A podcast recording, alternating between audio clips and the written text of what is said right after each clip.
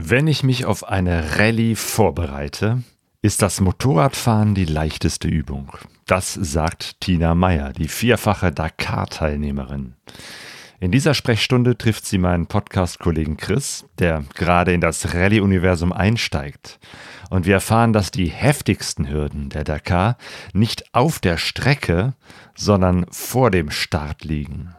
Also hört gut zu, wenn wir im Podcast Nummer 171 über Roadbooks sprechen und über Sponsoring und über das Tango-Tanzen.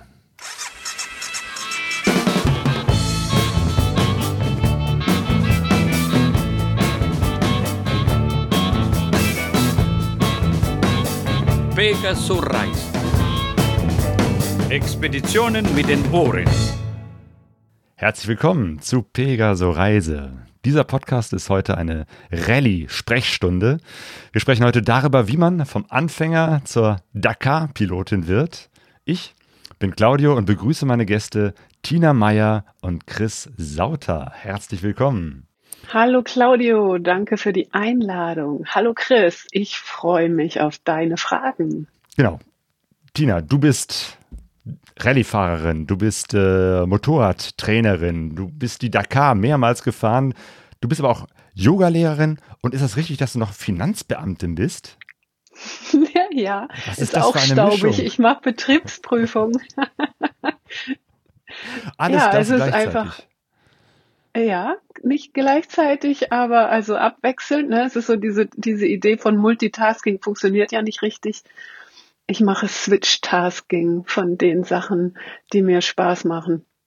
Und ja, falls sich irgendjemand das fragt, Betriebsprüfung äh, ist jetzt nicht was, was Spaß macht im eigentlichen Sinne, aber es ist auf jeden Fall total interessant. Ein bisschen so auch wie eine Rallye, eine Schnitzeljagd, gucken, ist es richtig, ist es nicht richtig, was wäre denn stattdessen richtig? Also da gibt's auch sehr viele Parallelen. Hm. Hast du einen Spaß an äh, Dinge richtig zu machen? Also so Perfektion? Bist du Perfektionistin? Nee. Nee, ich glaube nicht. ich bin eher so 80-20. Oh, okay, wenn das für eine Also Pareto finde ich gut. Ja. okay.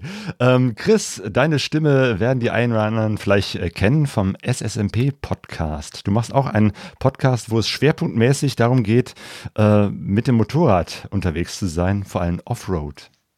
Ganz genau, ja. Ähm, Claudio, erstmal vielen lieben Dank für die Einladung und auch Tina, dass du dir Zeit nimmst für meine vielen, vielen Rallye-Fragen. Freut mich wahnsinnig hier zu sein. Und ähm, genau, Claudio, wir kennen uns ja auch so aus dem Motocast-Netzwerk, ähm, wo wir quasi verschiedene Podcasts sind rund um das, äh, um das Thema Motorrad. Und ähm, ja, wir haben so in unserem Podcast tatsächlich den Schwerpunkt gelegt, so auf ein bisschen das Thema Offroad fahren, aber schon auch im, äh, im sportlichen Bereich, also Trailfahren, ähm, Enduro fahren und solche Geschichten. Und ähm, ja, da sind wir auch natürlich im Bereich Rallye unterwegs. Der Nils, mit dem ich das zusammen mache, äh, ist der, der Trail-Profi von uns, wo dann die, die äh, filigranen Kunststücke auf dem Motorrad vollführt. Und ansonsten bin ich auf YouTube noch so ein bisschen unterwegs, wo ich so mein Leben rund ums Motorrad äh, dokumentiere. Genau, dein Leben dreht sich auch sehr viel um das Motorradfahren, Offroadfahren. Ähm, bei uns, Pegaso Reise Podcast, geht es hauptsächlich eigentlich ums Reisen, aber an der Stelle, wo es ums Abenteuerliche geht und ums Offroadfahren, äh, kommen ja manchmal so das Thema Reisen und, und Rallye zusammen. Zumindest gibt es da viele Überschneidungen. Ähm, und bei dir, Tina, äh, wie du zur Abenteurerin geworden bist, hängt, glaube ich, auch so ein bisschen auch mit äh, deiner Familie zusammen, oder? Ist das äh, da nicht auch so ein bisschen Reisen und Motorradfahren etwas, was dich schon früh inspiriert hat? Ja, vor allen Dingen, also erstmal dieses Abenteuerlustige äh, ist auf jeden Fall in meiner Familie. Das Motorradfahren teils, teils. Meine Uroma Hertha ist schon Motorrad gefahren und ihr Mann natürlich auch, Wilhelm. Und ähm, die beiden hatten eine BMW und sind damit mit ihrem Faltboot auch unterwegs gewesen. Und das heißt eigentlich vielleicht nicht ganz so, wie das damals typisch war. Die hat 1930 ihren Führerschein gemacht. Und dann dazwischen gab es lange keine Motorräder. Mein Papa hatte irgendwie mal eine BMW auch. Und äh, meine Schwester und ich sind hinten drauf immer mitgefahren. Das wollte er aber gar nicht so recht. Und äh, dann gab es keine, bis ich das entdeckt habe. Und zwar die MTX 80er hatten Freunde von mir. Und das fand ich richtig super und wollte auch mit 16 den Führerschein für diese 80er machen. Das durfte ich aber nicht, weil meine Eltern das zu gefährlich fanden. Naja, und dann äh, habe ich natürlich heimlich gefahren. und den Führerschein habe ich dann später auch heimlich gemacht, weil das, das ist ja viel einfacher. Muss man sich nicht absappeln, sondern äh, kann ja doch das machen äh, oder ich das machen, worauf ich Lust hatte. Und dann hatte ich einen Freund, der hatte eine Harley und eine XT500. Die XT500 bin ich dann gefahren auf Feldwegen, habe dann parallel den Führerschein gemacht und so bin ich zum Offroad-Fahren gekommen. Tatsächlich, weil ich eigentlich keinen Führerschein hatte, als ich angefangen habe. Und mit Führerschein bin ich dann Offroad geblieben und gar nicht wirklich auf die Straße. Also, vorher bist kommen. du Offroad gefahren, weil du da dann sozusagen ohne Führerschein, ohne dass das jemand gesehen ja, da, hat, da einfach kann man so halt nur Offroad fahren. So, okay, also ja. Offroad fahren als äh, Lösung. Ja. Aber nochmal zu dieser ja. Inspi also hat deine Uroma dir damals äh, von diesen Geschichten erzählt, von ihren Reisen? Nein, da, äh, die habe ich nicht mehr also nicht mehr live wahrgenommen. Ja. Sie mich schon, aber ich sie nicht. Ja, okay. Das heißt, das ist dann so eine Geschichte, die du später dann über deine Eltern oder so. Äh, ja, und hast. die Fotos, die hatten Tagebücher und sowas alles. Also ah. die waren einfach viel unterwegs. Die sind auch über die Ostsee gepaddelt nach Kopenhagen in den Ferien äh, von Hamburg aus und dann mit der Bahn wieder zurück und sowas haben die gemacht. Also okay. tatsächlich bin ich in meiner Familie ganz normal, auch wenn das von außen manche nicht so sehen. Also schon so ein bisschen äh, ist, ist das, liegt das vielleicht dann doch äh, in der Familie, dieses Grenzen austesten, mal gucken, was geht, vielleicht nochmal die Grenzen ein bisschen ja. erweitern. Ja, definitiv. Also Neugier treibt uns alle an, rausfinden, ob es geht, wie es geht. Und so nach dem Motto, egal was es ist, probier's ruhig aus, du wirst dann schon entdecken, wie das funktioniert auf dem Weg dahin. Mhm. Chris, du entdeckst auch immer wieder neue Dinge. Ähm, du schraubst auch an deinem Motorrad. Wir haben gerade uns schon ja. im Vorgespräch darüber unterhalten. Du fährst eine, eine alte Afrika-Twin. Eigentlich ganz genau. Das ist zwar, da steht schon manchmal Rallye drauf, aber es ist ja eigentlich nicht so unbedingt das, das Rallye-Bike. Ne? Aber dich verbindet eine, eine große Leidenschaft mit diesem Motorrad. Ja, also das kann man auch nicht rational erklären, aber ich hänge ganz, ganz arg an diesem Motorrad. Ich habe mir die damals gekauft. Also die hat sogar eine eigene Podcast-Folge gewidmet bekommen bei uns. Ne? Das ist schon. Und äh, habe mir die gekauft, nachdem mein altes Motorrad kaputt ging und habe mir die ganz hart erspart. Und das war so ein Traummotorrad. Und ich habe die tatsächlich von jemand gekauft, der eine große Reise mit seinem besten Freund vorhatte und der ist dann gestorben ähm, vor der Reise, tragischerweise. Und ähm, dem war das ganz wichtig, dass dieses Motorrad in die Hände kommt von jemand, ähm, der das zu schätzen weiß, weil der da alles dran gemacht hat. Und irgendwie dieser, dieser Geist, der fährt irgendwie einfach noch mit auf dem Motorrad. Und seitdem ist das so ein, so ein emotionales Ding. auch, auch wenn das nicht das Rallye-Bike werden wird, aber ähm, ja, das ist schon, schon eine besondere Maschine irgendwie. Naja, das hilft ja schon, wenn man unterwegs an den Sachen auch rumschrauben kann. Wenn man so halbwegs klarkommt mit dem, äh, eine Lösung zu finden für das, was kaputt geht, dann ist es auf jeden Fall hilf hilfreich für, die, für dieses Unterwegssein. Ja, das stimmt. Ja, ich, also mir macht das auch wahnsinnig Spaß. Ich bin so ein bisschen so der, der Technik- und Equipment-Nerd. Ähm, und ich, ich denke mich da gerne rein und prob, äh, probiere auch da gerne neue Sachen aus und denke so, jawohl, jetzt, ja, jetzt probier das halt mal. Ich meine, mehr wie, dass man dann halt doch Hilfe braucht oder so, kann ja nicht passieren. Also von dem her lernt man immer was Neues und ist super spannend. Ja, das Grenzen austesten, das äh, Rumprobieren, ähm, das ist etwas, was euch beide, Chris und Tina, äh, sicherlich verbindet. Ähm, aber äh, Tina, wo du einen äh, unglaublichen Erfahrungshorizont hast, äh, ist ja wirklich das Rallye-Fahren. Äh, du bist mehrmals die Rallye Dakar gefahren, die ja als die härteste Rallye äh, gilt. Ähm, weil, glaube ich, äh, kaum eine andere Motorsportveranstaltung äh, sterben auch so viele Menschen wie bei der Rallye Dakar. Ähm, wie bist du von dieser Geschichte, dass du ja leidenschaftlich gerne auch mal äh, Offroad fährst, dahin gekommen, dass du dann tatsächlich auch an der Dakar teilgenommen hast und das nicht nur einmal? Ja, Neugier, ganz klar. ich war bei der Breslau, das ist die Rallye, von der Chris träumt. Und meine erste Teilnahme war so, dass ich mal so ausprobieren wollte. Eine richtige Rallye. Mit den XT500 sind wir kleine Rallyes gefahren, haben uns so Wochenendausflüge organisiert mit Schnitzeljagd durch den Wald, kleines Roadbook, kein Navi-Tower oder sowas, sondern Klarsichthülle mit, mit dem Papier drin und damit den Weg zu finden. Und ich, das konnte ich richtig gut.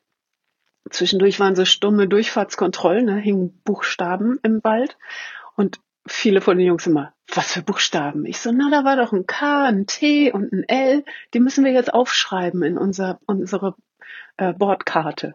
Und so diese Sachen, ne, schnell genug, aber nicht so schnell, dass ich das verpasse, was da noch so los ist.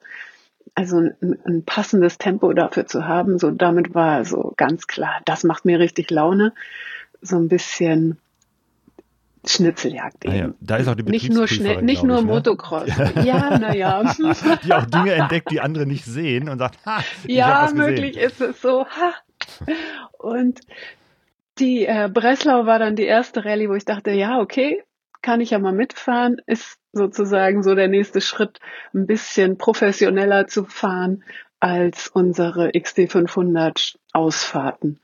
Ich hatte auch mir ein neues Motorrad gekauft und bin damit also mitgefahren, habe tatsächlich einen Pokal gekriegt für die beste Frau und ich war in der ersten Hälfte der Finisher und auf der Siegerehrung habe ich dann immer Schnaps in meinem Pokal gekriegt. und dann habe ich gesagt, so ja, die, alle anderen Pokale waren bei Dakar-Teams, die da trainiert haben. Und da habe ich so gesagt, wollt ihr nicht nächstes Jahr diesen Pokal auch im Team haben? Bei der Breslau war meine Intention. Und die haben dann gesagt, ja, wir haben auch noch ein Motorrad für dich für Dakar. Und damit war dann so, oh nee, das war ja irgendwie gar nicht die Idee. So, oh Gott, oh Gott. Oh Aber meine Neugier war natürlich geweckt, weil ich mir dachte, so, was sehen die denn, was ich kann, was ich nicht sehe? Oder worauf kommt es denn eigentlich bei der Dakar an? Und ähm, die haben mir dann gesagt, ja, du startest als 200. Du fährst jeden Tag heil ins Ziel und dann bist du am Ende als Hundertste im Ziel, weil die anderen 100 sich ja selber rauskicken und muss es nicht mal jemanden überholen. Und ich gedacht, ah, verdammt, ne, ich mache nicht so viel kaputt. Ich fahre einfach weiter, weiter, weiter, egal wie lange das dauert. Verdammt, ja, vielleicht haben die recht. Und damit hatte ich dann also so den, tatsächlich wie so ein Haken im Fleische, so, okay, gibt es irgendeine Chance, das zu tun, dann mache ich's. Und das war sozusagen so die Kurzversion jetzt, wie ich dazu gekommen bin, tatsächlich von Breslau nach Dakar ähm, dieses Vorhaben zu starten. Ausführlich äh, beschreibst du diesen Weg äh, in der letzten oder vorletzten Folge vom Twin Spark Podcast. Den können wir auch nochmal in den ja. Show Notes äh, verlinken. Ähm, da hört man auf jeden Fall deine Geschichte, wie du ja tatsächlich dann zur Dakar-Teilnehmerin wurdest. Aber ich finde das äh, sehr, sehr faszinierend, dass das äh, geklappt hat ähm, und du dir erstmal gesagt hast, ich will überhaupt äh, ins Ziel kommen, weil das ist ja bei Dakar auch nochmal so eine Sache. Ne? Man ist schon froh, wenn man es erstens überlebt, dann zweitens, äh, dass man es äh, bis zum Ziel schafft. Ähm, ja, und äh, da irgendwie noch, noch einen Preis zu gewinnen, ist ja echt nochmal was für die absoluten Oberprofis. Aber überhaupt durchzukommen, äh, ohne da wirklich äh, schwer verletzt zu sein, ist ja schon mal eine Sache an sich. Und würdest du sagen, das ist vielleicht auch ein guter äh, etwas, was man sich äh, vornehmen sollte, erstmal nicht äh, auf Platz 1 zu fahren, sondern erstmal auf Sicherheit zu fahren, um überhaupt durchzukommen. Definitiv sollte man sich erstmal vornehmen, an den Start zu kommen. Weil das ist ja schon das allererste Rennen. Ah, okay. Bevor es ja. zur Dakar losgeht, muss man es an den Start schaffen. Und daran scheitern schon sehr viele. Weil dann am Ende brauchst du einfach wirklich viel Geld. Neben dem, dass du die ganze Technik haben musst. Und das ist gar nicht so einfach. Also ihr hattet ja angesprochen, ihr wollt auch über die Sponsorensuche reden. Viel Erfolg dabei. Also für Breslau ist es, glaube ich, ziemlich einfach, weil das Budget so viel kleiner ist als für die Dakar. Ähm, und also es ist trotzdem ja. ein Angang, weil man will ja den Leuten was verkaufen. Ich habe am Anfang gesagt, ich habe Luftschlösser verkauft. Ich wusste ja selber noch nicht, ob ich das kann und brauchte dafür dann Sponsoren, um das rauszufinden, was ich dachte, dass das möglich ist. Ne? ist ziemlich viel Luftschloss dabei. Hattest du auch Sponsoren schon für die für die Breslau? dir, dir gesucht? Für die oder Breslau, ja, hatte ich, aber das ist ja, äh, die sind alle super und wichtig. Da ist es aber eher so, dass man sich Materialsponsoren sucht und nicht so sehr finanzielle Sponsoren. Und bei der Dakar ist es dann eigentlich ganz anders. Du suchst dir ein paar Materialsponsoren, die sich dafür aber relativ leicht finden lassen. Du brauchst aber tatsächlich Cash, weil alles kostet extra. Mhm. So, das ist so. Ähm, da habe ich mir das also alles Mögliche einfallen lassen, um um Leuten oder Firmen zu sagen, warum ich eine super Litfaßsäule bin mit ihrem Logo hier oder hier oder hier oder hier. so. Und ähm, ich hatte einen tollen Sponsor, das war Hamburger Software, das ist ein Finanzbuchhaltungshaus. Ähm, und das passt natürlich super zur Betriebsprüfung. Ne? ja, und die waren auch mit einem Team dabei, mit einem Auto und natürlich einem Racetruck, der sie als äh, Fast Assistance begleitet hat. Und so hatte das Team also ein Fahrzeug in jeder Kategorie. Und man braucht einfach ein paar gute Sponsoren, weil es sonst, du brauchst einfach viel zu viel Zeit für kleine Sponsoren und die fehlt dir in der Vorbereitung. Also sich mit so, so Kleinkram ähm, aufzuhalten, frisst dir die Zeit weg und das und die Energie, die du hast, um das alles zusammenzubringen. Das ist eigentlich das Problem daran. Nicht, dass die was Kleines geben, das ist super, aber in der Summe braucht ein kleiner Sponsor oder ein Sponsor mit einem kleinen Budget genauso viel Betreuung wie ein Sponsor mit einer Null mehr da dran. Und das passt dann am Ende nicht zusammen, weil die Zeit einfach begrenzt ist bis zum Start. Und deswegen sage ich, das erste Rennen ist, dass du es an Start schaffst. Und danach kommt eigentlich die Belohnung. dass endlich nur noch Motorrad fahren. Oh mein Gott. Und ja. nicht mehr noch E-Mails, noch telefonieren ja. und so weiter. Ja, ja. Bevor wir auch nochmal in diese Vorbereitungsthematik nochmal stärker einsteigen, würde ich gerne auch nochmal so, so ein bisschen äh, ein paar Stufen runtergehen. Ähm, Chris, du bist kürzlich äh, zum ersten Mal eine Rallye gefahren. Genau. Ähm, beschreib mal kurz, äh, was war das für eine? Weil das war jetzt nicht so eine große professionelle Geschichte wie Dakar, sondern eher so etwas, was vielleicht für einen Einstieg äh, ganz gut ist. Genau, das, das war auch tatsächlich für mich die Motivation, warum ich das gemacht habe, weil ich meine, ich bin seit, ich glaube, seit ich so elf, zwölf bin und das erste Mal die Decker im Fernsehen gesehen habe, bin ich, warum auch immer, angefixt und, und besessen von dieser Idee, das irgendwann mal selber in die Tat umzusetzen. Und ähm, dann war so der, der Gedanke so, hm, na, du hast das aber noch nie gemacht. Ähm, und dann ergab sich, dass ich die Möglichkeit hatte, beim Transitalia-Marathon zu starten. Das ist ähm, so eine touristische Rallye. Also es ist schon in, in Tagesetappen unterteilt. Man hat auch so zwischen ähm, 230 und 330 Kilometer, was die Tagesetappen circa sind, mit einem relativ hohen Offroad-Anteil. Aber es gibt keine Wertungen. Man kann sich aussuchen, ob man ähm, nur nach GPS navigiert oder ob man nach Roadbook fährt oder eben beides kombiniert. Das äh, liegt einem frei. Und ähm, also man, man kommt halt an, wenn man da ist und, und letzten Endes der, der Erste, wo da ist, der gewinnt halt, dass er am ersten äh, oder am schnellsten Cappuccino trinken darf oder sowas. Ähm, das ist so quasi der Tagespreis, also sehr entspannt und auch so natürlich von, vom Motorrad. Man kann eigentlich mit jedem Offroad-fähigen Motorrad mitfahren, ist auch eher für so Großenduros angelegt.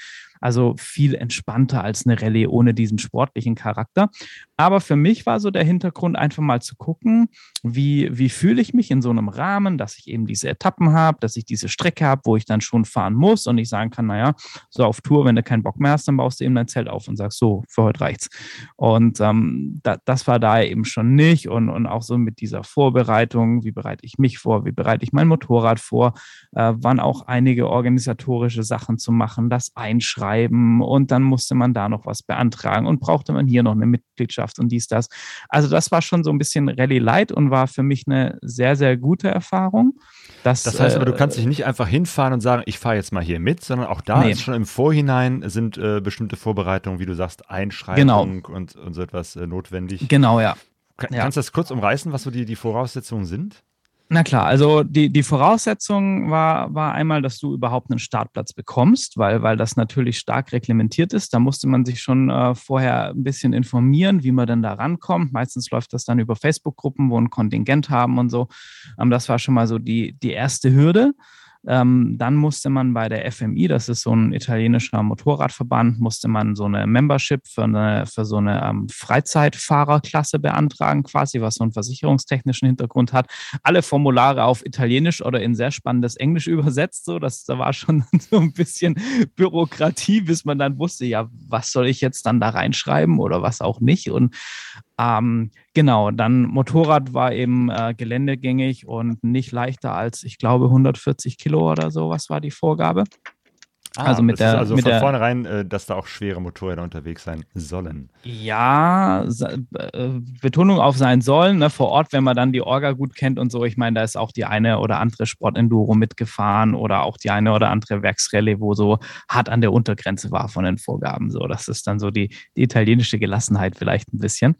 Aber prinzipiell besteht da, besteht da diese Vorgabe und ähm, genau, wenn man sich dann angemeldet hat, dann hat man diese Hürde schon, schon genommen vom Organisator historischen Bereich quasi.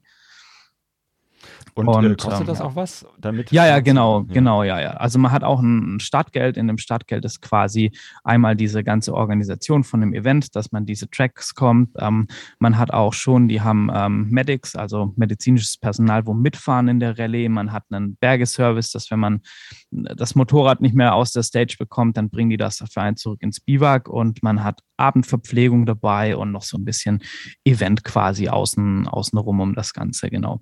Also ist schon auch richtig so eine, so mit abends dann zusammensitzen und Fahrerbriefing und so weiter und so fort. Und es gibt so eine, so eine Art, ja, Village nennen sie das, wo so eine Art Park für Mes, wo dann, also standen 350 Motorräder, ähm, alle beklebt mit Stickern und Transitalia-Marathon und, und so. Das hat schon, und der eine schraubt da noch und man lernt Leute kennen und so.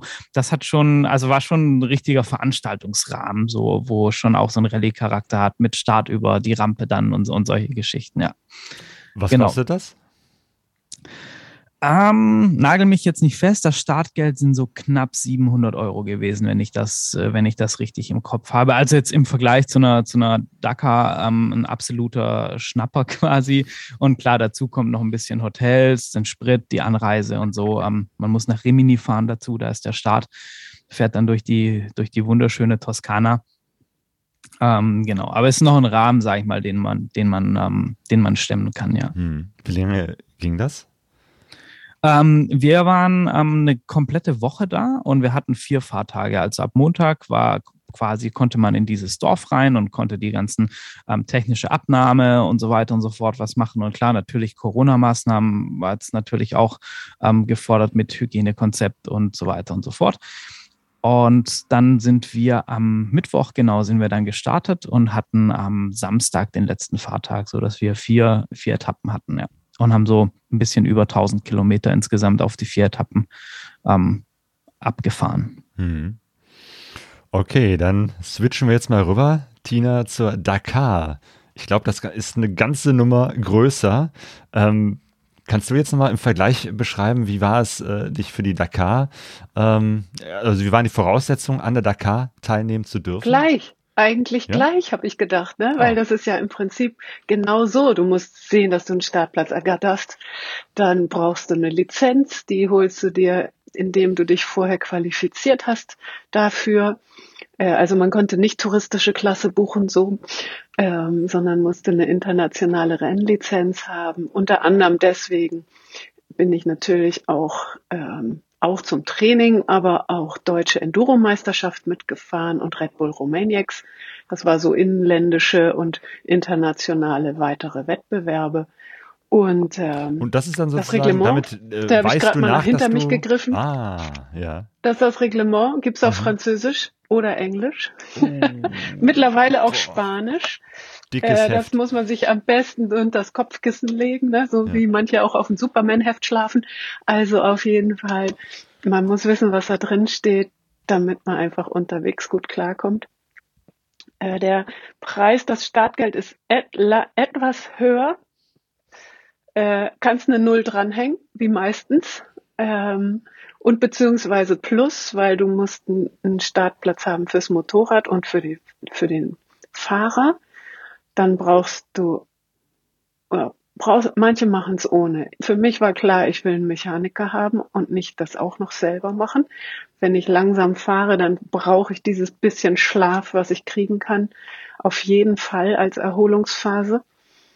Ähm, das heißt, der, der Mechaniker braucht einen Sitzplatz in einem Auto, was einen Startplatz braucht.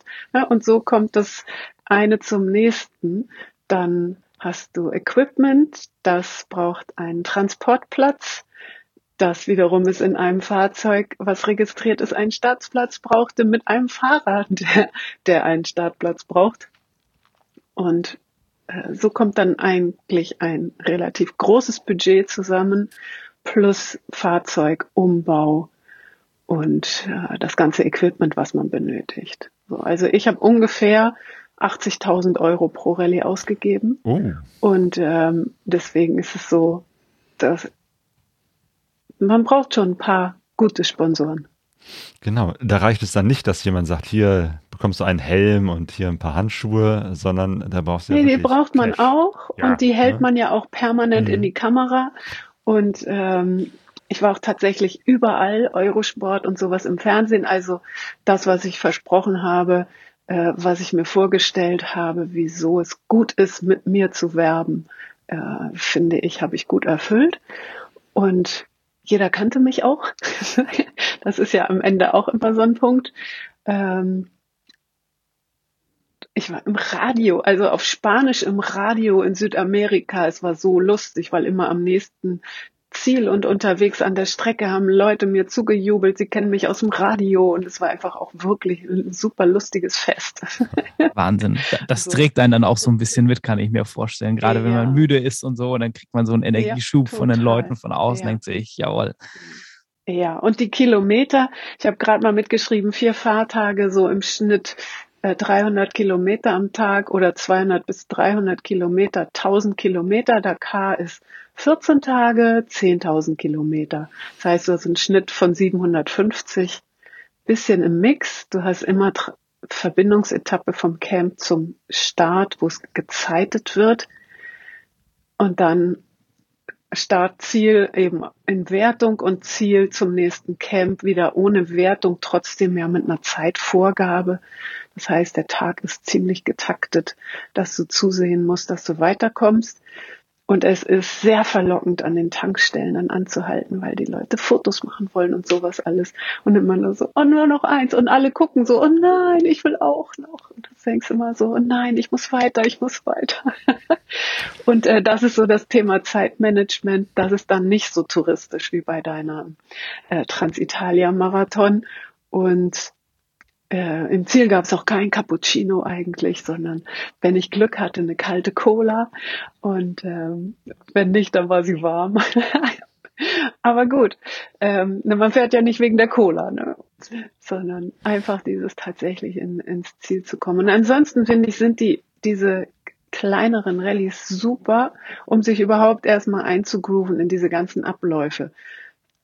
Denn genau, so ein Rallye-Organisator. Ja das finde ich ja ist auch nochmal so eine, ja. so eine äh, Geschichte, die die Sache so aufwendig macht. Also man fährt ja nicht irgendwie sternförmig jeden Tag mal irgendwo anders hin und kommt dann wieder zurück, sondern dieses ja. Camp oder dieses Biwak, wie man es auch nennt, ist tatsächlich eine rollende Veranstaltung. Du startest irgendwo, kommst abends woanders hin, äh, an und da muss dann schon alles vor Ort sein zum Beispiel eben ja. halt auch ein Mechaniker, wenn du das nicht selber machst, aber ja. du brauchst dein, dein Werkzeug, du brauchst äh, äh, dein, dein, dein Schlafsack, dein ganzes Schnickschnack-Equipment, äh, das ja eben halt auch transportiert werden muss. Und das geht dann am nächsten Tag wieder woanders hin. Das heißt, ja, umgekehrt. Genau. Also zum einen macht das die Sache sehr aufwendig, sehr teuer, aber auch natürlich so abenteuerlich. Das heißt aber, wenn du zwischendurch mal äh, nicht weiterfahren kannst, bist du ganz schnell raus, oder? Üblicherweise ja. Also du hast natürlich Bordwerkzeug dabei. Das, was du brauchst für unterwegs. Ich hatte immer eine Liste, in welchem LKW sind welche Ersatzteile, damit ich, wenn ich eine Panne habe, auch eine Chance habe, den richtigen LKW zu finden, wo dann eben Support drauf ist. Ähm, und du hast äh, auch nochmal bei der Organisation, es gibt eigentlich zwei Camps, die fahren alternierend. Ähm, dein Mechaniker nicht, der fährt Camp, Camp, Camp, nächste Reihe, der Reihe nach. Aber auf dem Orga-Truck hast du am besten auch noch eine Kiste, wo so äh, paar Ersatzteile drin sind, falls irgendwas schief geht und Werkzeug, dass du dir einfach helfen kannst. Denn ähm, äh, das ist wirklich wichtig. Du bist raus. Das ist bei den kleineren Rallyes eigentlich nicht so. Da kannst du immer irgendwie sehen, dass du ins Camp kommst und, und am nächsten Tag wieder losfahren kannst. Bei der Dakar, also zumindest war es bisher so, jetzt haben sie es ein kleines bisschen geändert, bist du raus. Wenn irgend, äh, wenn du nicht mehr weiterkommst, bist du raus. So, fertig. Und das ist natürlich auch das, was am Ende so einen Unterschied ein bisschen macht. Ne? Wenn du bei der Formel 1 mit dem Auto crasht und raus bist, bist du ja auch raus und äh, baust das Fahrzeug nicht nochmal schnell neu auf, sondern musste abgeschleppt werden, ist aus dem Rennen. Ähm, ich hatte eben noch einen Gedanken, habe ich vergessen. Äh, ähm, Kommen wir vielleicht noch äh, dahin. Aber ich meine, das eine ist sozusagen das Geld und Organisation. Aber ich glaube, was noch schwieriger ist, ist sich äh, körperlich und mental darauf vorzubereiten. Äh, lass uns da mal drüber sprechen. Ähm, Tina, du hast gesagt, ja, ich du bist das schon gemerkt. Ja, du bist viele Rallyes vorher ähm, gefahren. Ja. Das heißt, ist Üben erstmal das, das äh, Beste? die Praxis. Ach, so, das wollte ich sagen, genau, weil dieses Üben an der, an der Rallye, jeder Rallye-Organisator, egal wie groß die Rallye ist, braucht so ein bisschen die Leitplanken, mit denen er die Leute quasi im Renngeschehen hält. Ne? Wenn jeder kommt und geht, wann er Lust hat, dann funktioniert das nicht. Und deswegen kannst du auch bei diesen kleinen Rallyes das üben, zur richtigen Zeit am Start zu sein. Und dich in die Reihe einzureihen, quasi, weil es fahren welche vor dir, welche hinter dir. Das ist nicht, oh, ich komme und dann darf ich jetzt los, nur weil ich gerade mal da bin. Äh, ich bin aber vor dem da, der jetzt dran ist. Na, macht nichts, dann fahr man los. So funktioniert's ja nicht. Und deswegen ist das eigentlich egal, wie groß oder wie, wie professionell das organisiert ist, weil das müssen eigentlich alle so machen. Denn sonst hast du eigentlich nur Chaos. Und deswegen ist es gut, das an so kleineren zu üben, wo du nicht noch diesen ha, ich will gewinnen äh, Antrieb hast. Ähm, mag sein, dass manche auch auf ja, ich hatte den ersten Cappuccino äh, anspringen, aber es nimmt dir diesen Druck raus von ähm, Je, je angespannter du bist, desto mehr geht dein Tunnelblick an. Das heißt, du siehst die Sachen rechts und links nicht mehr, was in manchen Situationen super äh, hilfreich ist in anderen Situationen nicht so. Und deswegen ist das zum Üben wirklich gut. Ich, ich habe das jetzt schon gemerkt. Deswegen unterscheidet es ja. sich nicht ja, so sehr. Ja. Ich, ich habe das jetzt schon gemerkt, auch auf, auf diese Rallye, wo er wirklich locker war, also ohne Startzeitenvorgabe und so. Es war halt so, ob du eine halbe Stunde später oder früher, alles egal und so. Und aber wie wichtig das für mich schon war und auch, auch für, für ähm, hier Johnny vom, vom Bergcast, mit dem ich zusammengefahren bin, ähm, dass wir für uns in so einen Rhythmus bekommen sind. Und das war das erste Mal, wo ich verstanden habe, wenn so die Rallye-Fahrer sagen, ja, ich habe heute nicht so gut mit meinem Rhythmus oder so, irgendwie, dass es nicht nur das Fahren ist, sondern der ganze Tagesablauf zusammenpacken, äh, noch gucken, dass man was frühstückt, dann an Start kommen und so weiter. Also alles, was da dazugehört und so. Und diese, diese Organisation in dieser Veranstaltung, da habe ich jetzt schon auf dieser kleinen Veranstaltung super viel gelernt und bin dann die, also die Breslau ähm, wird ja, ist ja dann so schon ein großer Schritt nochmal für, für mich. Ich weiß nicht, wie, wie war das denn für dich, wo du sagst, von euren, von euren Schnitzeljagden, wo ihr euch so organisiert habt im, übers Wochenende, zur, zur Breslau. Das ist ja schon nochmal ein anderer Rahmen dann auch irgendwie. Also war das für dich ein großer Step, wo du sagst, wow, das war schon krass? Ja, na klar, bei den Schnitzeljagden mit der XT500, da ging es eher um seine Freunde treffen. Ähm, und lass uns einen lustigen Tag haben. Trotzdem gab's eine Wertung und Geschicklichkeit und, und sowas alles. Also es war schon so ein bisschen der Rahmen und auch so, wann geht's morgens los? Welches Team fährt als erstes?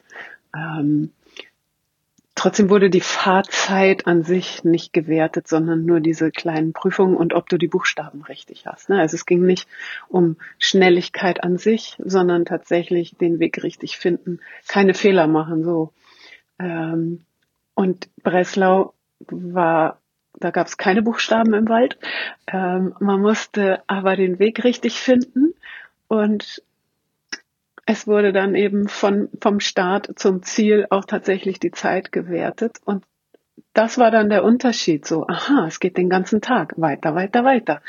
Ähm, und nicht, ah, eine Eisdiele, lass noch mal kurz ein Eis essen oder so. Oder okay, an der Tankstelle, aber dann schnell. Sowas. Ja, ähm, das schon, dass man zusieht, dass man weiterkommt. Weil alles, was du vorne an Zeit vertrödelt hast, fehlt dir hinterher, wenn du ein Problem hast. So kann man das vielleicht sagen. Ähm, dass man einfach sieht, dass man weiterkommt. Und das habe ich natürlich dann erst auch bei der Breslau mit der ersten Rallye gelernt. So, okay, zügig weiter. Nicht rasen, so, aber dieses zügig den Tag, weil du, wenn alles glatt läuft, super. Unser Motto war immer nichts erleben, weil erleben heißt immer, es geht was schief das tut entweder weh oder kostet Zeit. So, also nichts erleben. Obwohl das, was wir erlebt haben, war hinterher das, wovon man was erzählen kann, ne? auch klar. Aber erzähl mal, was, was kann denn so passieren auf so einer Rallye? Was hast du denn erlebt, was dich äh, einerseits aufgehalten hat, aber andere? Motorrad abgesoffen oder irgendwo gecrashed, alles kaputt. Oder einfach nur bei der Breslau durch den Matsch. Sand im, in der Fernbedienung vom Trip oder vom vom Roadbook und dann spult es und du merkst es nicht und dann willst, guckst wieder rauf, fährst weiter und denkst, hey, scheiße, wo bin ich denn? Du weißt du nicht mehr, welches Bild das eigentlich war, solche mhm. Sachen. Also es ist ein Sandkorn im, im Schalter. Ähm, und du denkst, oh ja, hm, das mal schön shit. Ne, kleines. Oder du siehst am Roadbook schon, oh oh, morgen brauche ich gute Freunde wenn dann wieder die typischen Wasserlöcher kommen, wo die Einheimischen aufstauen und du eigentlich nur mit zu zweit oder zu dritt das Motorrad anpacken rüberkommst.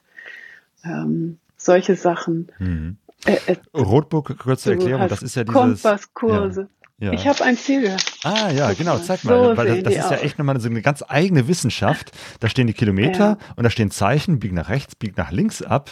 Ähm, ich ja. habe das einmal versucht und habe mich da völlig verfranst. Also das ist nicht so, äh, auch wenn es einfach aussieht, weil es Pfeile und ein paar Kilometerangaben und Zahlen sind, ähm, ist es ja doch eine, eine, eine ganz äh, tricky Geschichte, an die man sich erstmal gewöhnen muss, weil wenn du das einmal verpasst hast, ähm, führt dich das Roadbook ja nicht zurück. Das heißt, du musst dann wieder Nein. selber dahin zu finden, wo habe ich mich jetzt vertan? Wo war nochmal der Pfeil ja. rechts und links? Weil oft sind ja viele Möglichkeiten, irgendwo abzubiegen. Ähm, also man muss das, alleine das, glaube ich, schon richtig üben. Ja, genau. Also äh, die Abkürzungen sind gut. Das ist nämlich ähm, so, dass Text, das Gehirn verarbeitet Bilder schneller als Texte. Und die Abkürzung, es gibt so ein Lexikon, ich glaube, ist es im Reglement auch drin, 99 äh, Abkürzungen, hier ist es ähm, Rotbook-Lexikon, da sind alle Bilder drin, die es gibt und die musst du einfach können. Das ist die Sprache und die musst du lernen vorher.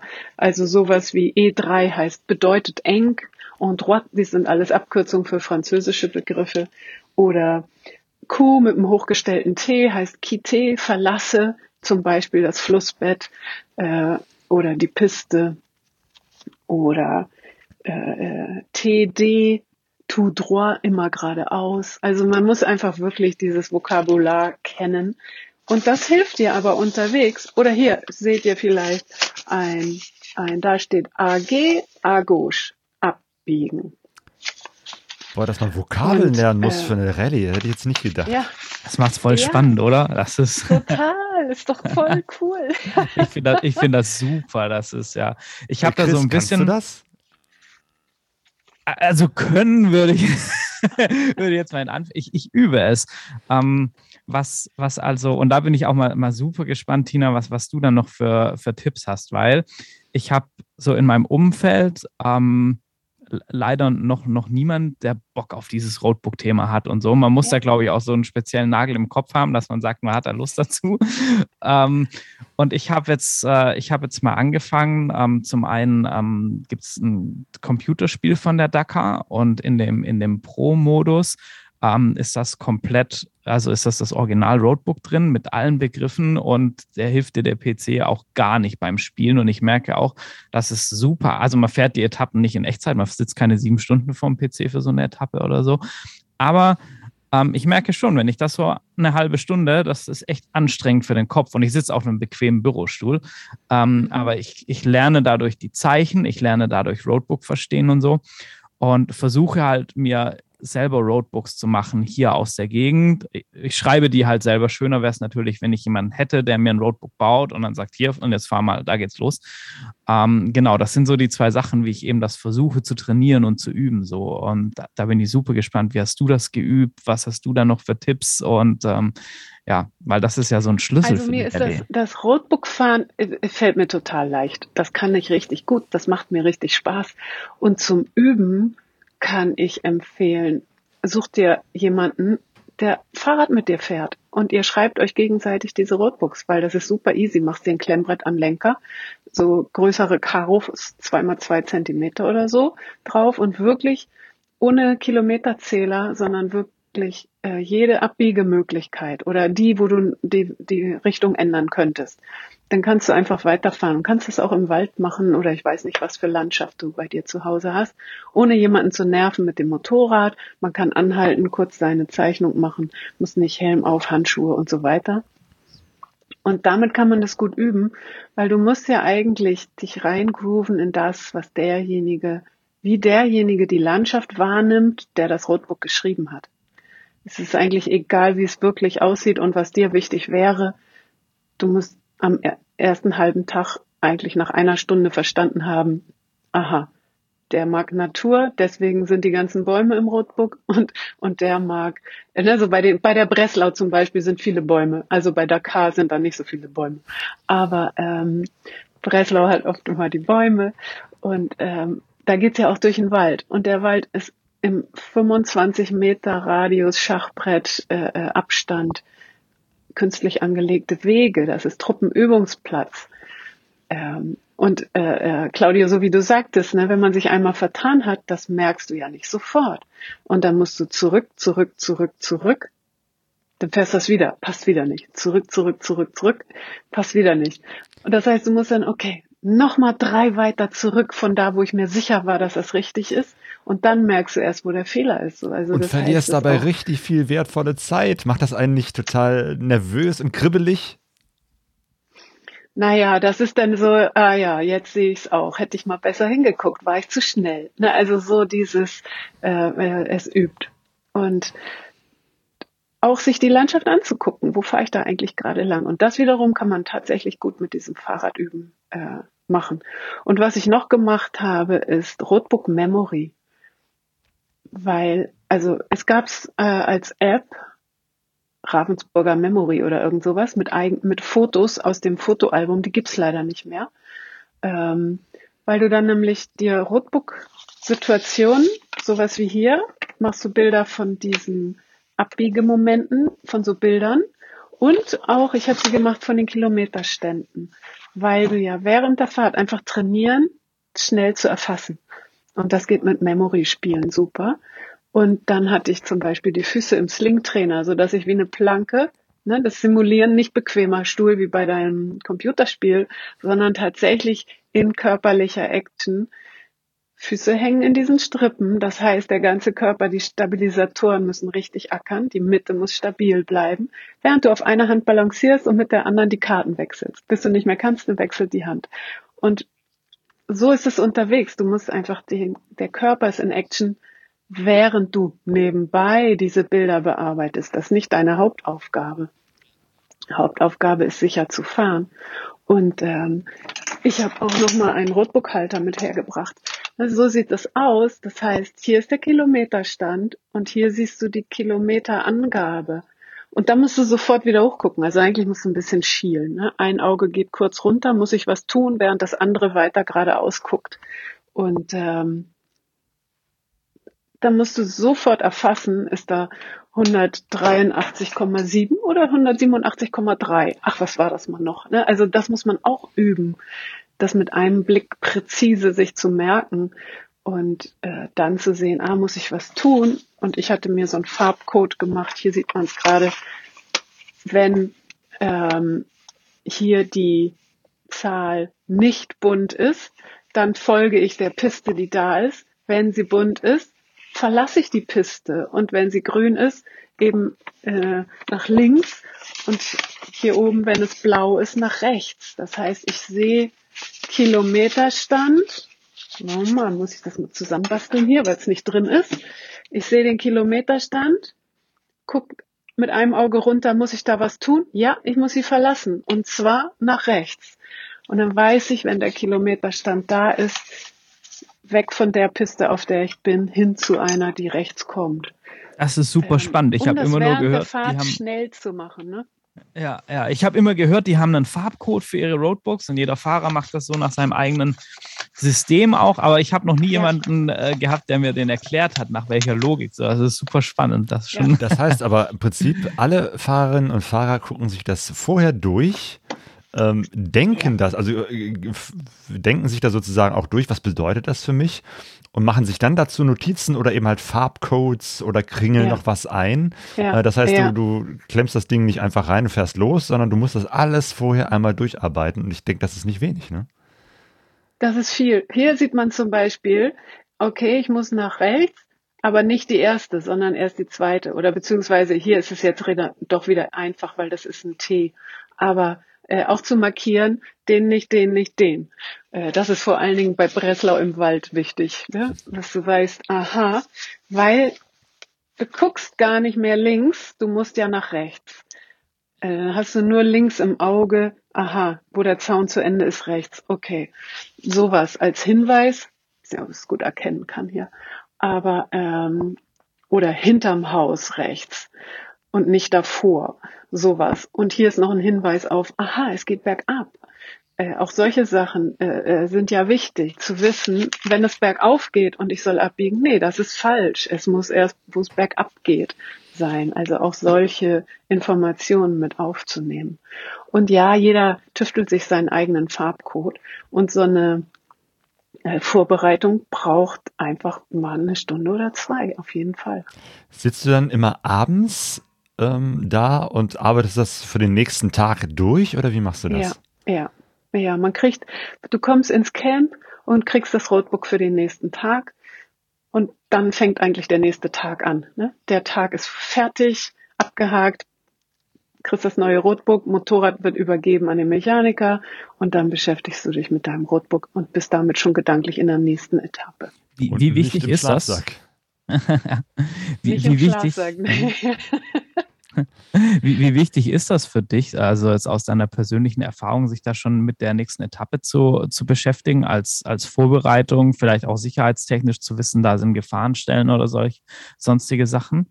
Weil, weil das wollen sie jetzt ja ändern, wohl bei der Decker, zumindest für die Topfahrer mit den elektrischen Roadbooks und so, dass die die nicht mehr so weit vorher bekommen und solche Sachen. Nee, den Abend vorher. Also ja, ja gut. Äh, äh, wenn du es von Hand anmalen musst. Ja. Ich, das, du bist ja deswegen, musst du ja trotzdem auf Sicht fahren. Du ja. kannst ja nicht sagen, oh, da standen aber nur zwei Ausrufezeichen, eigentlich hätten da drei hin gemusst. Du bist ja trotzdem noch, äh, die Strecke verändert sich mit jedem Fahrzeug, was darüber gefahren ist. Und das Roadbook wird geschrieben, keine Ahnung, drei Monate vorher. Dann wird es nochmal kontrolliert, klar. Trotzdem ist es für jemanden, der sagen wir mal im Vergleich, mein Schnitt in den Etappen war 60, mhm. der Schnitt der Gewinner 86. Jetzt fahren die Gewinner einen Schnitt von 100. Äh, mit 100 ist eine Gefahrenstelle mit drei Ausrufezeichen anders als mit 60. Ja, ja klar. So ja. verändert sich auch das Schwierigkeitsniveau äh, dieser Strecke mit jedem Fahrer und jeder Fahrerin. Ja. Und was jemand schwierig findet, auch nochmal, ne? Es sind unterschiedliche ja, klar, ja. Dinge. Ja, ja. Also. Auf so einer Rallye bist du ja eigentlich nicht alleine. Da sind ja mehrere Menschen äh, unterwegs, äh, teilweise Hunderte. Ähm, könnte man sich nicht einfach hinter andere hinterklemmen? Ähm, oder passiert das dann trotzdem, dass man an einigen Stellen völlig alleine ist und nicht weiß, ist das, was ich jetzt hier tue, richtig oder bin ich jetzt irgendwie schon seit äh, drei Abbiegungen in der, auf der völlig falschen Fährte? Ja, alles, ja. also erstmal fahren ja alle so, ne? Alle fahren dann ungefähr gleiches Tempo. Das heißt, du weißt, dass sie da sind, aber du siehst nicht unbedingt jemanden. Außer man hält an, dann kommen sie vorbei, so. Äh, weil sich das nach ein paar Tagen ja so sortiert, dass du ähnliches Tempo fährst und deswegen ähnliche Startzeiten hast. Und dann hast du die Möglichkeit, dich hinten dran zu hängen. Aber wenn du dann nicht trotzdem dein Roadbook anguckst, dann siehst du eben auch die Gefahrenstellen nicht. Oder, aha, was passiert denn jetzt gleich? Hatte ich auch bei der Breslau immer mal wieder, weil da ist die Navigation viel schwieriger als bei der Dakar. Ähm, und weil eben alle 25 Meter was passiert und nicht nur gefühlt alle Kilometer oder zwei oder drei. Ähm, du musst einfach die ganze Zeit präsent sein. Wenn du dann irgendwie raus bist und versuchst, dich hinten dran zu hängen, dann weißt du nicht, fährt derjenige jetzt rechts oder links und, und also ich hatte ein paar Mal so fast Unfälle, weil jemand dachte, es geht geradeaus und und aber eigentlich nur hinter mir hergefahren ist und ich alles klar abbiegen und dann wow, wasch, röschelt das im Gebüsch und ich so, was war das denn? ähm, äh, ja, oh, gerade noch gerettet, hat mich nicht umgenietet und dann ich so, ich dachte, das geht hier jetzt rein. Wo, was, wo bist du denn in deinem Roadbook? Oh ja, zehn Kilometer vorher, hat nicht mehr mitgespult und dann ich so, okay, hm, okay, Tourguiding kostet extra. so. Ähm, ja, es ist, man muss ja Lust zu haben mit diesen Roadbook-Sachen, so, ne? Also, wer nur Lust hat, schnell zu fahren, sollte vielleicht beim Motocross bleiben oder so. Was ja auch gut ist, es ist eben nicht den, der Schnitzeljagdanteil. Oder ausgeflatterte Enduros gibt's ja auch, wo du einfach die Strecke fährst, die jemand abgeflattert hat. Ähm, oder Rumanix ist ein bisschen abgeflattert und äh, GPS. Bei der Dakar ist dann kein GPS. Oder beziehungsweise bei Breslau gibt's GPS, aber da hast du den Track nicht drauf und ähm, darfst es aber benutzen. Kann ich mir das bei dem GPS eigentlich so vorstellen, wie, wie das auf meinem Navi aussieht oder wie sieht das real aus? Also was sehe ich denn bei dem GPS? Bei der, äh, bei der Breslau siehst du nur, was du einprogrammierst.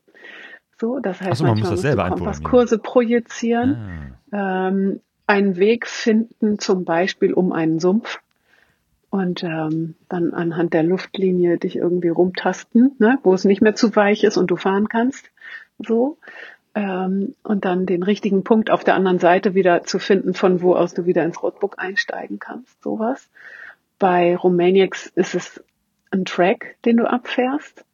Und bei der Dakar hast du ein, ein äh, GPS, was immer im Umkreis um einen dieser Checkpoints, die du quasi einsammelst, ne, die stumme Durchfahrtskontrolle, anspringt, sich also öffnet, dann siehst du die, Kompassnadel und die sagt dir ja dann eben, okay, weiter links, weiter rechts sowieso. Wenn du dann in diesem Kreis, es gibt zwei verschiedene Punktarten, die unterschiedlich im Radius sind, hast du den entweder eingesammelt, dann stellt sich das GPS wieder blind, oder du bist aus dem Radius wieder raus, ohne den richtig einzusammeln, dann geht's auch wieder blind. Und also nicht so wie in deinem Auto, würde ich sagen, oder an deinem hm. Motorrad. Oder nur teils, teils. Also es sind eingeschränkte Funktionen freigeschaltet. So, du hast aber nicht den Track drauf. Heftig. Bei diesem ganzen Gefrickel äh, und dem konzentrierten Fahren ist es ja eben halt auch noch ein, ein heftiges Offroad-Fahren. Das heißt, ich stelle mir vor, dass es auch äh, körperlich eine sehr, sehr anstrengende Geschichte ist. Ähm, erstmal die Frage an dich, Chris. Äh, wie hast du dich denn äh, fitnessmäßig vorbereitet auf deine erste Rallye?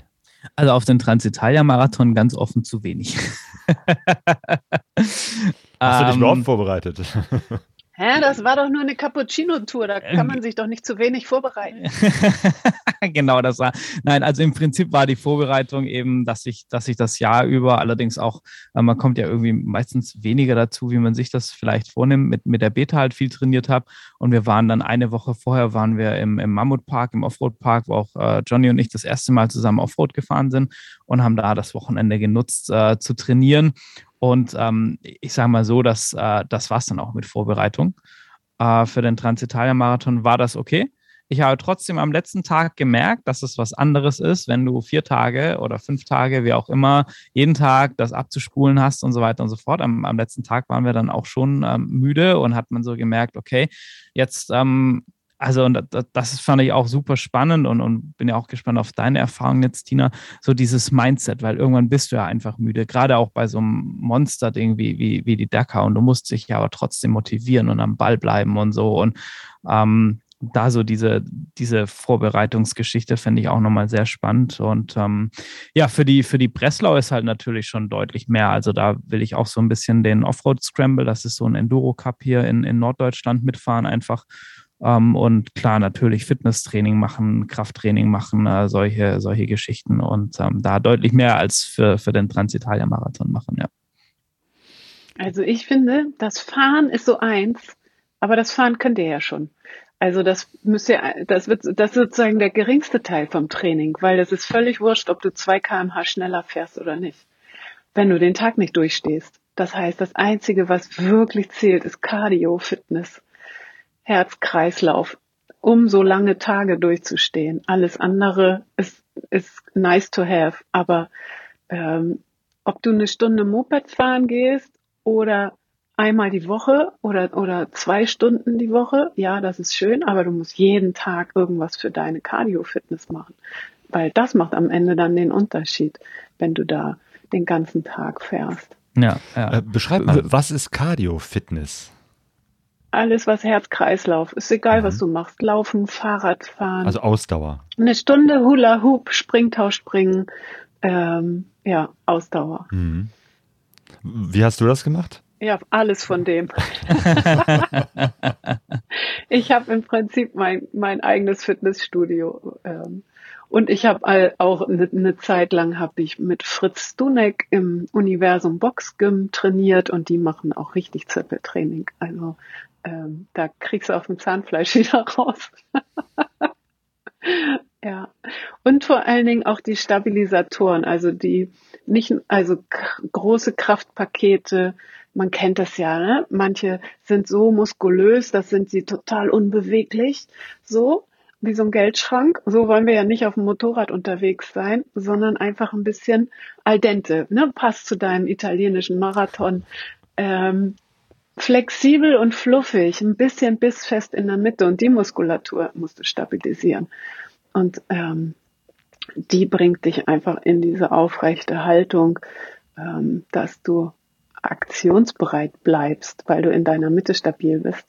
Und das sind, äh, das kannst du auch. Ich habe Tango tanzen gemacht. Ein, da, das war dann mein Mentaltraining. Einfach mal so ähm, alles, woran ich noch denke, wird gerade mal auf Null gesetzt und man muss in seiner Achse bleiben und, und irgendwie schon aufmerksam, aber nicht mit aufmerksam denken, sondern eher im Moment und fühlen. Es ist wie eine aktive Meditation und so ist Motorradfahren für mich auch. Ja, ja. ja das, das kann ich super nachvollziehen. Würdest du sagen, man, man sollte auch so dieses dieses Langmotorradfahren, also auch das selber mal vorher schon trainieren, dass man sagt, man ist mal fünf, sechs, sieben Stunden auf, auf so einem Bike im Gelände unterwegs? Oder würdest du sagen, wenn du so in Büro Aber wenn du es musst, machst du es sowieso. Ja, ja. Okay, ja, macht Sinn. Also ja. ich habe auch nicht trainiert, von Hamburg nach München fahren und zurück. So, und ich denke so, wozu? Wenn ich das machen muss, mache ich es schon. Ne? Es ist eher so alles, ähm, wenn du dir Sorgen darüber machst, ob du das nicht kannst, ähm, dann mach das. Ne? Ich finde immer, das ist so wie ein schweres Motorrad aufheben. Wenn das keine Notsituation ist, dann fehlt dir auch das Adrenalin im Körper und in den Muskeln, dass du das wirklich gut kannst. Also was zu üben, was nicht Ernstfall ist, ähm, da finde ich wichtiger, eben dieses Ausdauer-Fitnesstraining zu machen und die Zeit dafür zu verwenden. Klar kannst du auch einen ganzen Tag in deinem, ja, in dem Mammutpark oder ähnlichen Geländen ähm, oder auf die Motocross-Strecke und wirklich mal den ganzen Tag durchfahren. Ich habe ja auch die deutsche Meisterschaft, die deutsche Enduro-Meisterschaft als, als äh, Marathontraining genommen, weil ich bin da alleine hingefahren. Die sind meistens alle, ich komme aus Hamburg und die sind in Bayern gefühlt, also alle in Süddeutschland. Äh, dann den Tag das Rennen gefahren und abends wieder zurückgefahren. Das war meine Etappe, nicht die Wertungsetappe auf dem auf dem Acker, so, sondern für mich war das das Gesamtding plus inklusive vorbereiten und hinterher noch sauber machen. So, das ist dann eine Etappe gewesen. Ja, cool. Ähm, und du sitzt warm und trocken, ne? Ja. als Musik hören, was nebenbei futtern. Ja. Und ähm, aber eben so als Konzept war das meine Etappe an Ausdauertraining. Und das kam nicht so sehr darauf an, ob ich die Gesamtzeit auf dem Motorrad verbringe, sondern eher so, das ist dann das Mindset, was du damit trainierst an dieser Sache. Hm. Tina, du hast gerade beschrieben, äh, dieses, äh, man muss auch so äh, in sich sein oder bei sich selbst sozusagen die eigene Mitte finden und hast dann, also Meditation, klar, das kann ich mir vorstellen, dass das dabei hilft, aber du hast auch gesagt, du hast Tango getanzt. Hilft das sozusagen, die eigene Mitte zu finden? Mir, aber nicht jeder mag Tango tanzen. Also äh, es ist alles, wo du eigentlich in einem Flow-Zustand bist und beziehungsweise Atem und Bewegung. Äh, ich, es, das ist eine aktive Meditation für mich. Und dabei bist du im Spüren, im Moment und nicht in Gedanken, was war vorhin, was kommt nachher. So, du bist ja trotzdem leistungsfähig, du siehst die Dinge, aber du kannst Reiz von Reaktion abkoppeln. Das heißt, du siehst es und reagierst erst, wenn es nötig ist. Und das sind Sachen, die man da wirklich gut mit auch trainieren kann. Mit anderen Bewegungsarten, die im Flow sind, die vielleicht nicht zwingend Motorradfahren sind. Trotzdem sage ich, mein Motorrad ist mein unberechenbarer Tanzpartner und der Boden ist sozusagen der Vorschlag, den das Motorrad mir macht und ich kann darauf reagieren oder auch nicht und sage, ah nein, netter Versuch, wir fahren aber trotzdem da lang. So, also ähm, ne, wer übernimmt hier eigentlich die Führung? Das Motorrad macht Vorschläge und ich sage trotzdem, wo es lang geht. So. Hm. Und Yoga ist genauso. Es ist auch, es ist ein ähm, ja eine aktive Meditation und der Atem ist dein dein Guide am Ende. Ja, Mindset fand ich super spannend. Ich habe jetzt gerade am Transitalien-Marathon gemerkt, ich habe da ganz viel aus dem Kampfsport mitgenommen für mich, also sich so äh, zu fokussieren, dann auch gerade, wo es dann zum Schluss echt so ein bisschen zäh wurde für uns, sich durchzubeißen und, und so einfach so dieses Jahr, aber ich gebe jetzt nicht auf, ich ziehe das jetzt durch und, und so. Und, und da hat man irgendwie so seine, seine Techniken im, im Kopf oder setzt sich dann so diese kleinen Ziele und sagt, okay, bis zum nächsten Zehner auf den Kilometerzähler und dann wieder bis zum nächsten Zehner auf den Kilometerzähler und so. Ja. Und das, das waren schon so kleine Sachen, wo, wo ich gemerkt habe, dass das hilft einem dann. Und da baut man sich dann irgendwie so ein Konstrukt auch über die Tage im Kopf und arbeitet sich daran durch. Das fand ich super spannend. Also da lernt man sich selber auch nochmal auf eine andere Art und Weise kennen. Und ich glaube, gerade bei so einer, bei so einer Dakar, dann das ist das nochmal was ganz was anderes. Ja, am Anfang denkst du, oh, 10.000 Kilometer, puh. Und dann irgendwann geht's, okay, ich schaff's bis zum Ruhetag. Dann wird's noch kleiner, okay, jeden Tag heil ins Ziel. Dann bis zum Tankstopp. Also die, die, diese, bis wohin hängt meine Karotte, wird immer kleiner. Und ähm, ganz zum Schluss ist es okay, bis zu den nächsten Zuschauern, das schaffe ich. so. Und dann holt man sich so einen kurzen, ah, okay, Reboot, wieder los. Ähm, also auch tatsächlich so eine Mini-Ausruhepausen reinzunehmen, um, um wieder, okay, kann weitergehen. Also das tatsächlich in so kleine Schritte zu machen, dass es, okay, das ist machbar, ich gehe weiter. Und das finde ich ist ein total wichtiger Hinweis, egal was man sich vornimmt, muss nicht nur Dakar fahren sein. So. Mhm. Hast du das auch so erlebt, äh, Chris, dass du ähm, zwischendurch sagtest, nee, das ist mir jetzt zu viel, das schaffe ich nicht? Hm. Ah, das nicht ganz. Ich, also, das holt jetzt so ein bisschen aus und, und greift vielleicht auch dem Poddy vor, den, den wir aufgenommen haben jetzt. Der wird auch dem, demnächst kommen dazu. Aber es war quasi so am, am letzten Fahrtag wo wir so ein bisschen müde waren und da wurde dann auch nochmal so ein bisschen gewarnt von der Orga vor, ja, ähm, also die und die Streckenabschnitte, die kann man auslassen, die sind auch nochmal echt technisch anspruchsvoll. Und ähm, wir, wir, waren echt so müde und haben dann angefangen zu diskutieren, ja, schaffen wir das noch? Und eigentlich sagt man doch immer, wenn man sagt, so jetzt die letzte Abfahrt beim Skifahren noch, da geht dann was schief, so nach dem Motto, vielleicht sollten wir das besser lassen. Und dann waren wir so verunsichert und am Zweifeln und ähm, haben uns letzten Endes dann aber fürs Durchbeißen und für das Abenteuer entschieden, was eine, was eine sehr, sehr gute Entscheidung war. Und ähm, da waren das aber schon auch so Momente, wo man, wo man dann so ähm, gesagt hat, okay, nee, ich, ich mache jetzt hier die vernünftige oder vernünftige in Anführungsstrichen äh, Entscheidung oder so. Und wo man auch so ein bisschen dann so der Zweifel genagt hat, was man jetzt tun soll, vielleicht, ja. Ich kann mir das gerade jetzt super so, spannend, ne? Ja, kann ich so vorstellen, Tina, dass du zwischendurch Zweifel hattest. Du wirkst äh, so, ähm, so, so in dir ruhend, aber hast du nicht zwischendurch auch mal Angst bekommen, Panik? Das schaffe ich jetzt alles nicht. Das, das äh, gebe ich jetzt einfach auf. Nee, so nicht. Aber dieses Zweifeln, so Gott, wer hat sich das bloß ausgedacht? Wieso wollte ich das nochmal machen? Verdammt. Und ähm, das, was du gerade beschrieben hast, Chris, mit diesem äh, Kopfkino, was dann anspringt, Katastrophen-TV, was alles schief gehen kann, so dass das nämlich kommt mit je müder man ist, je äh, unausgeruhter oder erschöpfter, nicht richtig gegessen. So, das habe ich viel bei den Teilnehmerinnen in meinen Trainings, dass sie auch erzählen, dass sie nicht richtig auf sich achten, keine Pausen machen, nichts trinken, weil sie die Gruppen nicht aufhalten wollen, weil sie schon wieder müssen oder sowas. Und dass das aber alles zu so einer Disbalance führt, mental, die dann in Kopfkino und Zweifel ähm, sich hin verändert. Und das ist super spannend. Wenn man also ne, die Stabilität in deiner Basis geht verloren und ähm, das Kopfkino springt an. Und die Lösung dafür ist Pause machen. okay.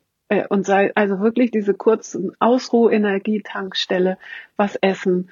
Ähm, äh, wobei natürlich, okay, man isst dann alles, was da ist. Aber äh, gut ist natürlich was, was ein bisschen wertvoller ist. So Studentenfutter, Nüsse ähm, äh, und Wasser und sowas. Ähm, um dann wieder, ah, alles klar, so, jetzt bin ich wieder gesettelt und nun können wir es nochmal neu betrachten und dann eine gute Lösung zu finden und eben nicht aus diesem Katastrophen-Mindfuck äh, Zweifel heraus äh, total äh, panisch das abzubrechen oder so. Hm. Ja. Cappuccino und Cola, das habe ich jetzt gelernt, trinkt man auf einer Rallye. Äh, ich vermute noch mehr. Also das gerade schon gesagt, Studentenfutter. Wie, wie, ernährt man sich überhaupt? Weil ne, man, man zwischendurch, okay, da haut man sich wahrscheinlich irgendwas rein, was, was schnell Energie gibt. Aber wenn du dann ankommst äh, oder bevor du losstartest, äh, haut man sich da den Bauch erstmal voll, damit man Energie hat? Oder, oder wie ernährt man sich auf so einer Rallye?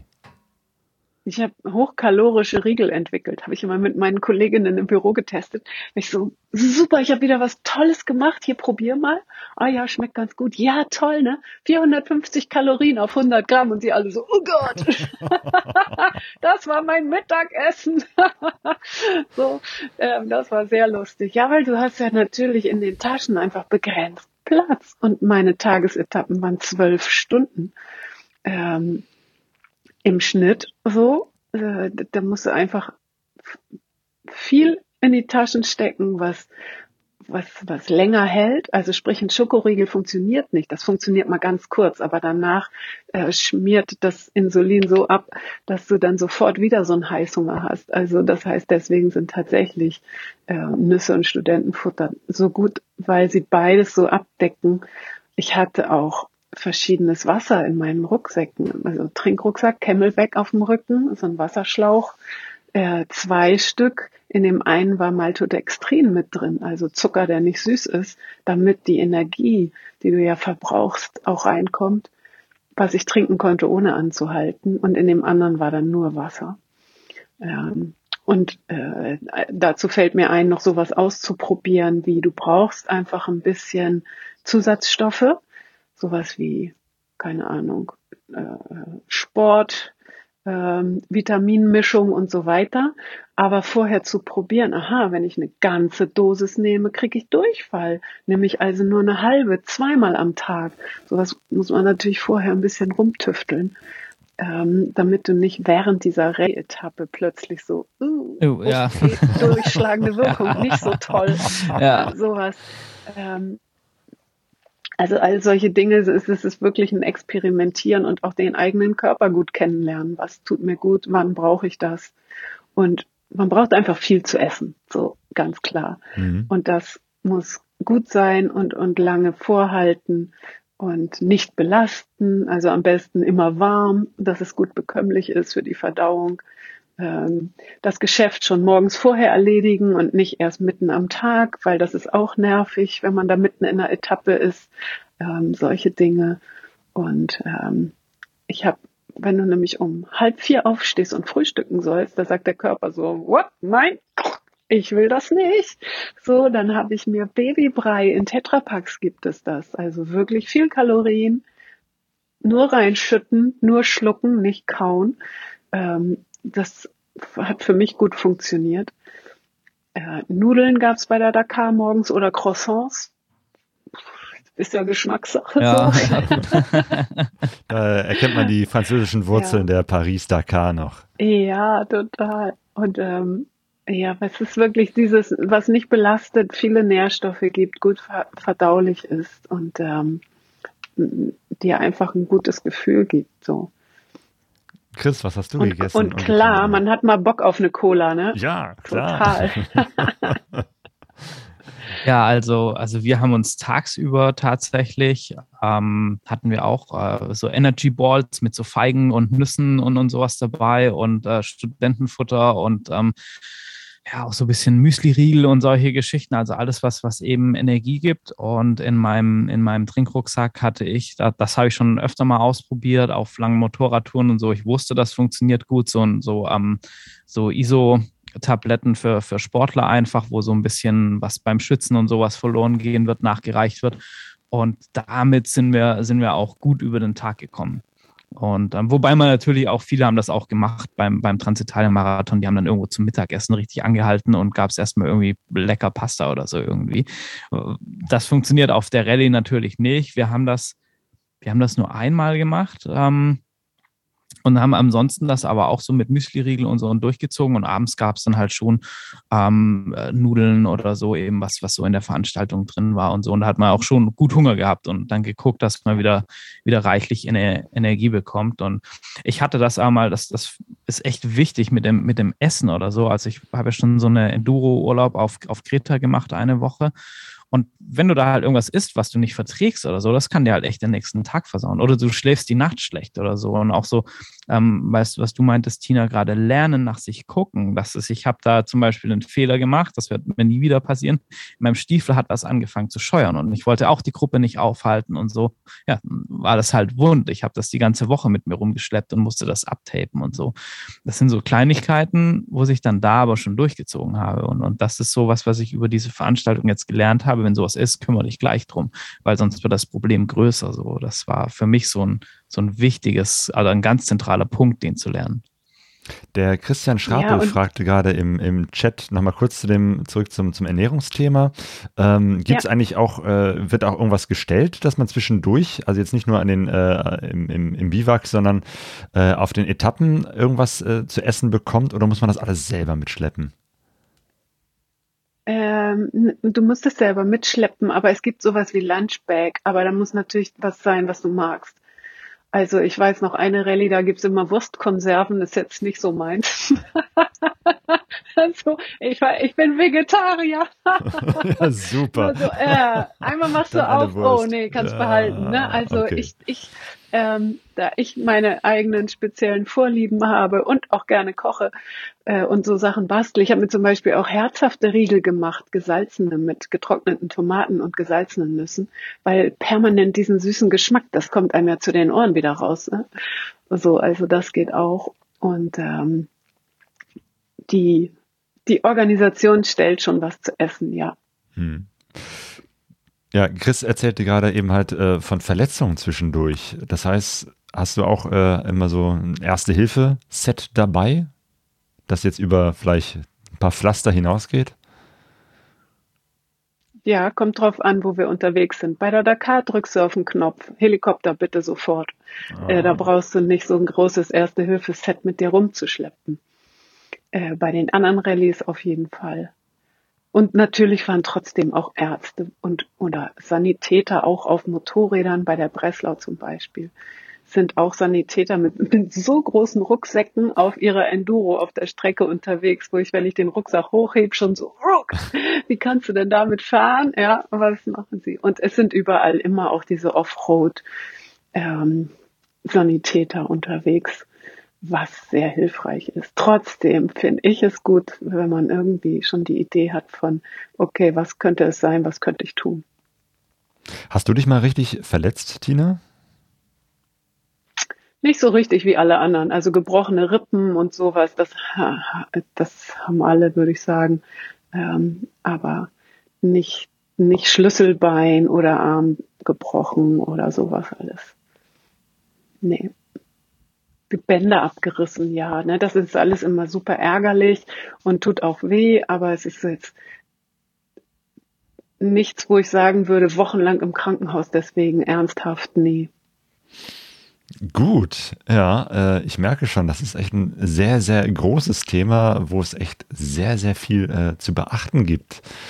Chris, fühlst du dich jetzt so gut vorbereitet im Sinne von, jetzt hast du nochmal eine lange Liste an Dingen, an die du denken äh, musst oder die du dir vornehmen willst, um dich weiter so auf den, den Weg der Rallyes äh, vorzubereiten? Ja, total. Also das war, war wieder super. Und bisher jedes Mal, wenn man mit jemandem spricht, so diese Erfahrungen aus erster Hand, dass ich, ich mag das einfach, weil ich für das Thema brenne, weil ich es äh, super spannend finde. Und ich habe jetzt halt auch schon wieder so viel mit diesen Energieregeln selber sich was zu machen und so finde ich super, weil ich da auch noch nicht so richtig die Lösung gefunden habe, wo ich gesagt habe, das, das sagt mir jetzt zu. Und das mit dem, mit dem Roadbook-Training und solche Sachen habe ich jetzt schon wieder super viel mitgenommen. Und ich, vor allem bin ich noch mehr gehypt für dieses, dieses Thema und ist das schon auch wieder so ein Motivationsschub zu sagen, jawohl, und jetzt gehen wir den nächsten Schritt und, und gehen das an und bleiben da dran. Und äh, da kann ich nur vielen, vielen Dank sagen. Und ähm, ja, wenn ihr noch Fragen habt, Tina, dann schreibe ich dich einfach frech an und löcher dich. Sehr gerne.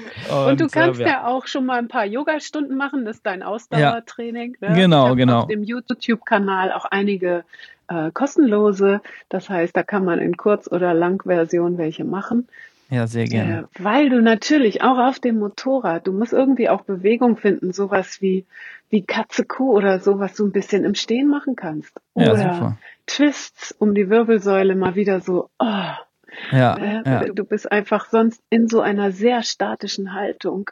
Äh, es ist so wie T-Rex im Büro, ist ja auch grauenvoll für den Körper. Ähm, ja. Da ein bisschen Bewegung reinzukriegen. Ne? Ja, genau, ja, ja. Und, und, sonst Hannover ist ja nicht so weit von Hamburg, ne? wenn ich mal äh, ja. hier direkt äh, bei dir einen Kurs oder so irgendwie. Ähm Kleine Etappe, ah, das ist auch eine Rallye-Etappe. Mit dem Moped her, querfeld ein. Ähm, Yogastunde mitmachen und wieder nach Hause. Schön durch die Lüneburger ab, Heide. Äh, ab Mitte November mache ich auch welche am Samstagvormittag. Das passt doch. Ja, das klingt doch nach einem Plan. ja. Super. Ja, da ist ja schon eine ganze Menge drin. Äh, ganz, ganz herzlichen Dank, äh, ihr zwei. Tina, ich finde es super. Du ja, inspirierst Menschen mit dem, was du äh, gemacht hast und mit dem, was du äh, jetzt auch weitergibst. Also, ne, du gibst äh, Yoga-Training, Motorradtraining, also du hast sozusagen nicht nur deine Erfahrung, sondern du, du gibst eine ganze Menge äh, davon weiter. Das finde ich schon mal sehr, sehr schön. Ähm, und Chris, ich glaube, wie es bei dir weitergeht, werden wir demnächst auch hören. Du erzählst davon in deinem Podcast, dem SSMP Podcast. Das heißt, äh, wie sich da deine Rallye-Karriere entwickeln wird in den nächsten Monaten, vielleicht auch Jahren, können wir auf jeden Fall auch da weiter mitverfolgen. Auf jeden Fall. Cool, und dann grüßt Breslau von mir. Das, das werde ich auf jeden also, Fall machen. Ich bin so gespannt. Genieß es. Äh, apropos, dazu noch zu sagen, äh, ganz kurz, ne, wenn es bei der Breslau staubt und trocken ist, dann ist es eigentlich total langweilig, weil dann bist du mittags fertig und weißt nicht, was du tun sollst. Also wenn, da muss es nass sein und das macht so viel mehr Spaß mit dem Matsch. Sehr schön. Super. Ja, Ihr zwei. Äh, ganz, ganz herzlichen Dank, äh, Tina. Herzlichen Dank, Chris. Ganz herzlichen Dank auch an euch, äh, die ihr äh, zugehört und zugeschaut habt, die ihr euch im Chat beteiligt habt. Die Infos zur Tina und ihren Trainings äh, verlinke ich äh, in den Show Notes, genauso auch den äh, Podcast äh, vom Chris, wo ihr mehr über den Chris und seinen lustigen Geschichten, die auch mit seiner Afrika-Twin, äh, der nicht so rallye-tauglichen, aber trotzdem reisetauglichen äh, Maschine, wie wir erfahren haben, ähm, ja, wo du davon erzählst.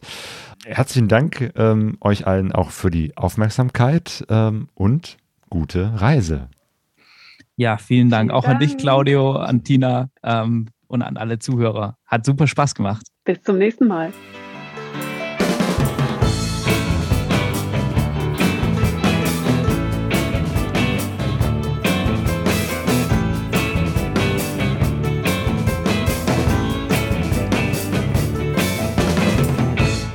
pegasorreise.de